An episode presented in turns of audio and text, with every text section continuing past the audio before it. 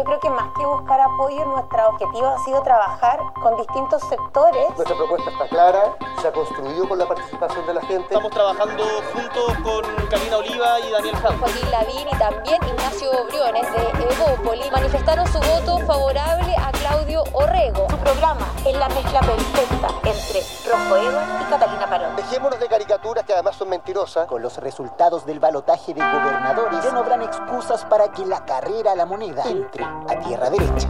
Desde la sala de redacción de La Tercera, esto es Crónica Estéreo. Cada historia tiene un sonido. Soy Francisco Aravena. Bienvenidos.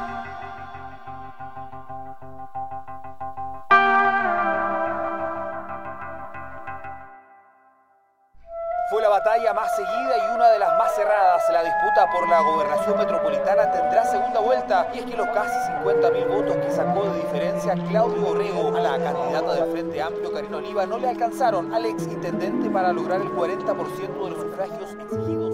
Este domingo, buena parte del país estará convocado a volver a votar. En 13 de las 16 regiones de Chile se definirán en segunda vuelta los gobernadores o gobernadoras. Un cargo nuevo, creado en el espíritu de la descentralización, pero con funciones muy acotadas. Su elección e instalación posterior, el 14 de julio, abrirá por lo tanto nuevos escenarios políticos, con las autoridades del poder central lidiando con nuevos actores en cada región. Pero el mismo domingo, una vez definidos los resultados, otros mapas comenzarán a dibujarse y otras fichas comenzarán a moverse. Con las elecciones presidenciales y parlamentarias de fin de año en mente, los cálculos y las señales del domingo en la noche poco tendrán que ver con la administración de los recursos en las regiones y mucho con la correlación de fuerzas de los bloques que van por el premio mayor. Y en el centro de la atención estará la batalla de Santiago, con Claudio Orrego enfrentando a Karina Oliva. Esta es una nueva elección. Eh, aparte de la gente que votó tanto por mi adversaria como por mí, hay mucha gente que ya no tiene candidato para segunda vuelta. Así que estamos hoy día convocando a la ciudadanía a participar porque esto es lo que tenemos que hacer, construir un Chile con la ciudadanía, con aquellos que queremos transformaciones y cambios. ¿Qué está en juego este domingo?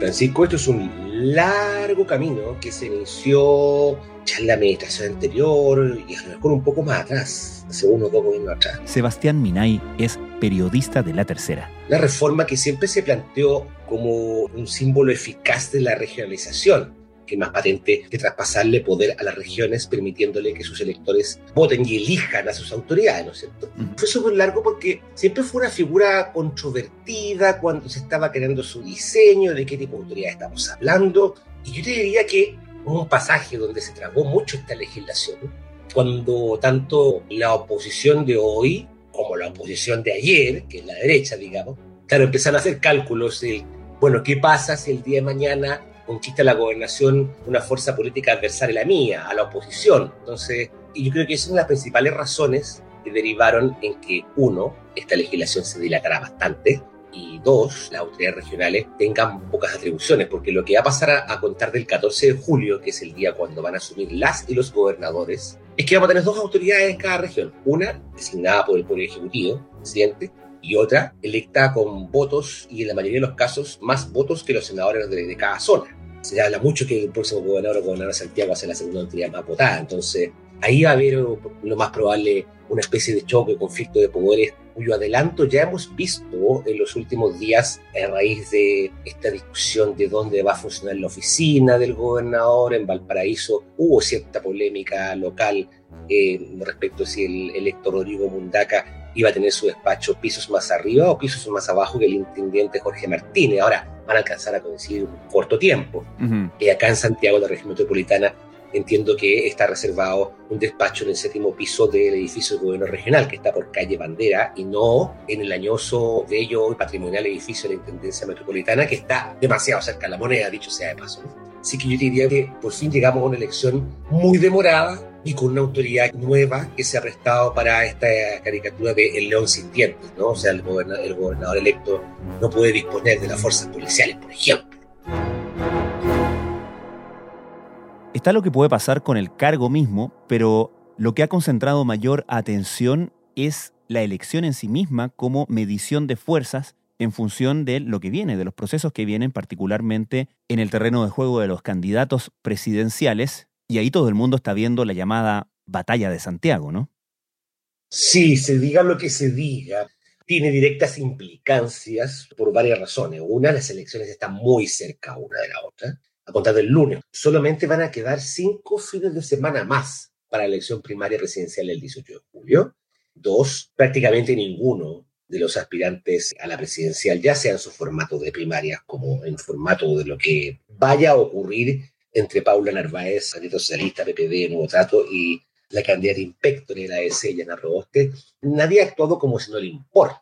Ellas dos han tenido actos puntuales, que decirlo, de campaña de don Claudio Rego, y la candidata del Partido Común de Frente Amplio, Karina Oliva, ha hecho campaña tanto con Daniel Jadwe como con Gabriel Boric, y también hemos visto que después de varias semanas de dubitación, la derecha finalmente eligió un poco, si me permite la expresión, salir un poco del closet y sincerar de que no le da lo mismo quien gane.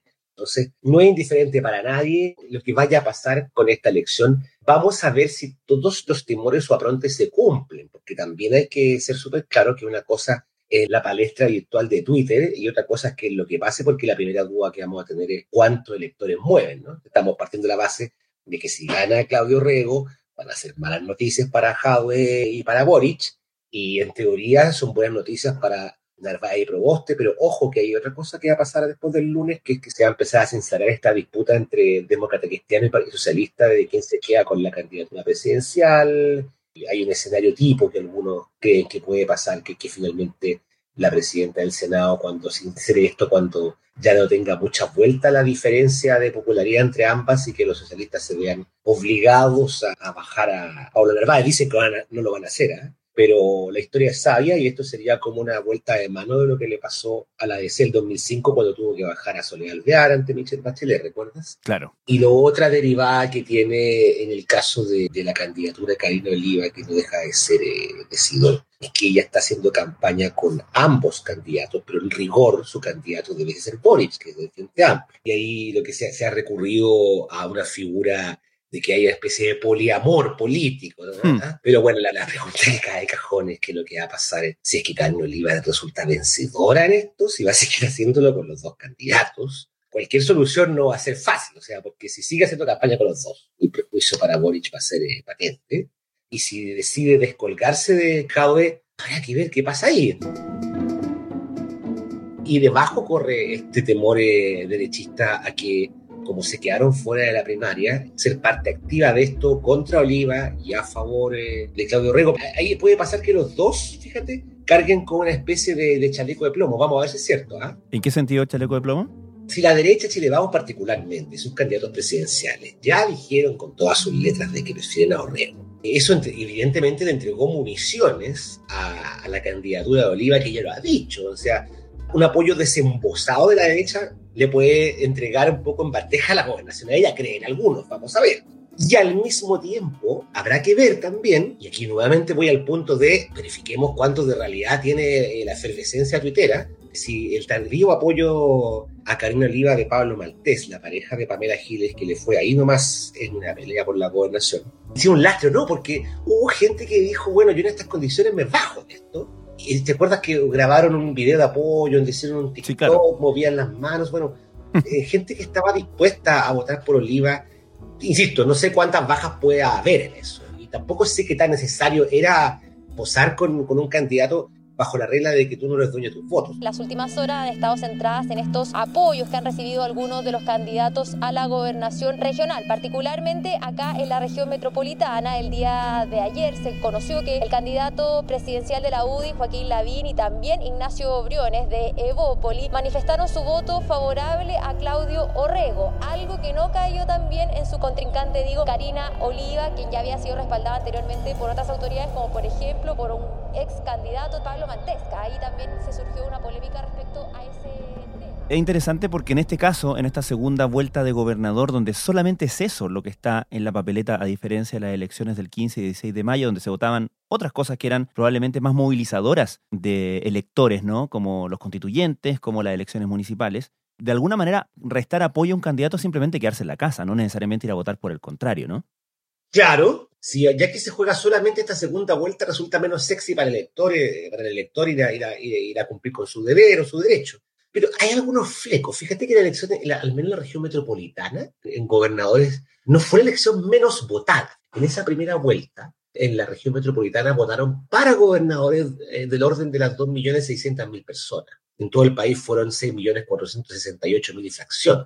Pero en la capital, para gobernadores, votó más gente que la elección de constituyentes. Solamente la metropolitana, 71.000 más. Pero sí, hay un punto ahí, Francisco, de que el mercado, por así decirlo, ha vaticinado que va a haber baja votación. ¿Cuánta? No se sabe, otra gente me ha recordado de que al menos, al menos, esta segunda vuelta gobernadores parte con un contingente de votantes asegurado en caja, que son los vocales de mesa. Entonces, bueno, estoy tomando palabras prestadas de un observador que estaba encima de eso. Pero claro, la duda es si no se termina desinflando un poco el interés electoral o tal vez esta presidencialización hace que la gente vaya a jugarse, ¿no? Y concretamente, ¿qué decisiones en el escenario presidencial están esperando los resultados de este domingo? Lo primero, y yo creo que acá no hay que ser experto en física cuántica, es, las señales de esa misma noche. En el entendido de que esto va a ser un conteo rápido. Cabe esperar que esa misma noche, en el caso de la metropolitana, tengamos eh, imágenes o fotos de candidatos vencedores y vamos a tener que tener ojo quién va a estar al lado de quién, que siempre es una cosa de si ahora recordemos la vieja postal de, del alcalde de Santiago, triunfador, recién electo, que se asomaba al balcón y generalmente venía ahí de contrabando, ¿no? El candidato presidencial de su sector y se decía que esto ya estaba escrito. Si llega a pasar esto de Karina Oliva, que gane, porque convengamos, eh, fue, ella fue la sorpresa de la primera vuelta. Sin duda. Si gana Karina Oliva, va a quedar esa sensación de que hay una especie de lápida por adelantado, en el sentido de que en la candidatura de Hauer o la de Boric, pero claro, la de Hauer es la que se encendió un poco más, tendría como la mitad del asunto en el bolsillo, pero nunca en esto se sabe. ¿eh? Queda poco tiempo todavía para la presidencial. Recordemos que las matrículas se cierran el 23 de agosto para aquellos que no estén inscritos en la, en la primaria es poco tiempo, pero evidentemente que el primer indicador de la brega por la tricolor, Francisco, va a ser la señal de los ganadores. En el caso de Oliva es cómo se decanta esto, si es con Jadwe, con Boric, con ambos.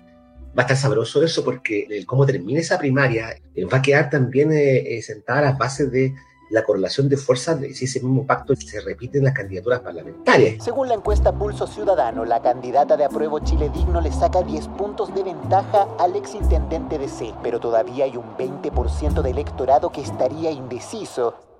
Y en el caso de Claudio Rego, bueno, si Claudio Rego llega a ganar, fíjate lo que te voy a decir, va a pasar una cosa bien curiosa, porque por un lado Claudio Rego de alguna forma va a matar la maldición, ¿a qué me refiero? Que primero va a haber logrado sobrevivir a este hándicap que implica ser un rostro de los últimos 30 años, claro, vendría a ser como una especie de bálsamo para la gente más asociada a la exconcertación, la nueva mayoría, tendría la lectura de que no está todo perdido. Sería como una reivindicación. Claro, porque fíjate que después de la, reelección de constituyente, en ese bando, en todo lo que es el, el, mundo cultural del Partido Socialista, el PPD, claro, para ellos un masazo esto de de quedar tan desenfocado en la foto de la convención constituyente, pero al mismo tiempo siempre han dicho, y eso es un discurso que después se ha levantado cuando se ha enfriado un poco la batalla del 15 y el 16, te dicen, claro, tampoco nos fue tan mal, porque igual tenemos presencia en concejales, tenemos presencia territorial, que es lo que importa para la, la elección presidencial. Y esa es la otra derivada, porque finalmente quien se quede con la gobernación, si se conecta bien con los alcaldes que van a asumir, pueden ser aliados importantes de los candidatos en la presidencial de fin de año. Pero cerrando la llave de lo que pase con Orrego, Francisco, ahí de verdad la geografía política que se viene es más compleja porque ese es un comando donde socialistas y demócratas cristianos juegan aliados, es un mismo equipo,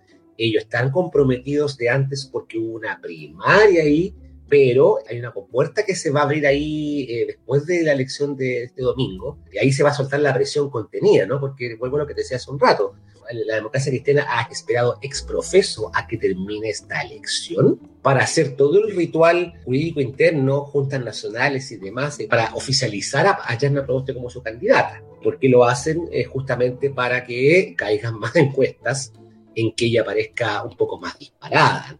La presidenta del Senado es cauta con la carrera presidencial, pero se deja querer en la calle. Estas son elecciones muy importantes, no están vinculados con otros escenarios eh, presidenciales. Y en resumen, en el caso de la elección del domingo hay que ver no solamente quién gana, sino que cómo administra ese triunfo, ¿no? Mm, sí, claro, porque más que mal, más allá de que sea un león sin dientes o un felino con placa, como quieras decirlo, al final va a ser, como sea, la autoridad más votada. O sea, aunque te vote poca gente en Santiago, va a tener un poder que me imagino que va a tener que usar de alguna manera. O sea, me costaría mucho pensar que después de esta histórica elección de gobernadores, tanto en la metropolitana como en las distintas regiones, estas nuevas autoridades no tengan un papel en la lucha presidencial que viene después. Por eso va a ser importante con qué color queda cada una de las regiones, fijarse bien qué comunas pasaban a qué bando, porque eso va a tener implicancia para la lucha presidencial y también, Francisco, para la parlamentaria, que recordemos que también se juega a fin de año de eh, forma simultánea a la elección presidencial. Finalmente, Sebastián, ¿qué otras segundas vueltas van a ser relevantes en el escenario político posterior? Mira, ya sea como a nivel de señales, como a nivel de casos particulares, quiero decir, eh, o por efectos del mapeo, cada uno tiene su historia, pero si me apuras un poco, en Tarapacá, que es la única otra región donde Unidad Constituyente y el bando de Apruebo de Dignidad, digamos, que engloba al Partido Comunista del Amplio, se miden. En ese caso está el candidato José Miguel Carvajal de Comunes y Marco Antonio Pérez, que es un independiente PPD. La primera vuelta a Carvajal llegó primero, solamente quedaron separados por 2.766 votos de distancia, que es bien poco. Y en la primera vuelta quedaron atrás un independiente de corría en un grupo del Partido Comunista y un UDI. Entiendo que aquí podría jugar a favor de la oposición un dato que te mencionar recién, que es que Daniel Jaue él ya dijo hace unas semanas y lo ha ido cumpliendo, que por encima de toda la, la fosa de las Marianas que lo separa de unidad constituyente, él ha apoyado a candidatos de ese bando, sin importar si son neoliberales o no, esto lo digo yo, digamos porque llamó a no quedarse en la casa y no permitir que ningún candidato de derecha gane. Entonces, si eso se hace carne, probablemente se balancee el asunto a favor del candidato del PPD. Lo de Atacama, en primera vuelta quedaron fuera un UBI, un comunista y un regionalista verde. Así que ese es un poco el bolsón de votos que quedó huérfano en primera vuelta. Vamos a ver si lo capitaliza el candidato Yana Roboste. La otra región que está interesantona es Coquimbo, que es una de las pocas donde pasó un candidato de Chile Vamos Ahí está Marco Antonio Zulantay, candidato a la UDI, y él compite con una de las sorpresas que hubo, que fue la candidata independiente ecologista Cris Naranjo. Ella pasó primero que él. También está, es un interesante, la derecha no tiene muchas esperanzas de quedarse con demasiadas gobernaciones regionales. ¿ah? También está llamativo lo que pueda pasar en la sexta región de O'Higgins, donde también pasó un UDI, Eduardo Cornejo, llegó segundo detrás de un socialista que se llama Pablo Silva. ¿Por qué está interesante esa región? Porque en primera vuelta quedaron tres candidatos en el camino. Y el, fíjate que ahí quedó en el camino Ricardo Rincón, el hermano de la senadora Jimena Rincón. Y él llegó último, pero con 46 mil votos. Entonces, no es irrelevante lo que pase con lo que haga o no haga, lo que está haciendo. Vamos a ver lo que pasa ahí. Y la otra que está buena es Ñuble, donde ahí se mide Oscar Crisóstomo del Partido Socialista contra UNUDI GESER, J con Z, Sepulvia, eh, socialista llegó primero con 50.000 votos y fracción. Está interesante porque este fue el ejemplo que usó el histórico socialista Camilo Escalona. ¿Te acuerdas esa semana donde todo fracasó ante el servicio electoral, no se pudieron inscribir primarias y el Partido Socialista estaba que se iba con otra, por así decirlo, con el Frente Amplio los comunistas, dejaba votar la democracia cristiana? Pues esa noche se trajo una discusión súper intensa en el Partido Socialista respecto de los riesgos y peligros de darle la espalda a un suceso histórico. Camilo Escalona, en una locución bien gráfico en su estilo, ¿eh? le dijo con todas sus letras, o sea, a sus compañeros socialistas que no era llegar y darle la espalda a los demócratas cristianos, porque tienen mucha infantería, mucha gente que vota, y dijo algo así, ¿ustedes creen, compañeros, que Oscar Crisóstomo le va a ganar a la derecha si, si los demócratas cristianos le dan vuelta a la espalda? No. Entonces, ¿por qué te la menciono esta región también? Porque también puede ser indicativo de si se cumple la reciprocidad entre socialistas y demócratas cristianos o si quedó alguna herida respecto de, de, lo que ocurrió el día que se inscribieron, eh, o no se inscribieron, mejor dicho, las primarias. Así que es un mapa bien nutrido el que hay que mirar el domingo en la noche, eh, tanto por el extremo de esta figura, insisto, León con los dientes puede cambiar eso, y cómo deja los primeros de los últimos metros la presencia. 13 regiones deberán esperar la segunda vuelta para conocer a los nuevos gobernadores que por primera vez en 200 años son elegidos por votación popular. Algunos celebran, otros esperan la batalla por la inédita elección de las gobernaciones regionales. Tendrá su segunda parte poco menos. Sebastián Minay, muchas gracias. Muchas gracias a ti, Francisco.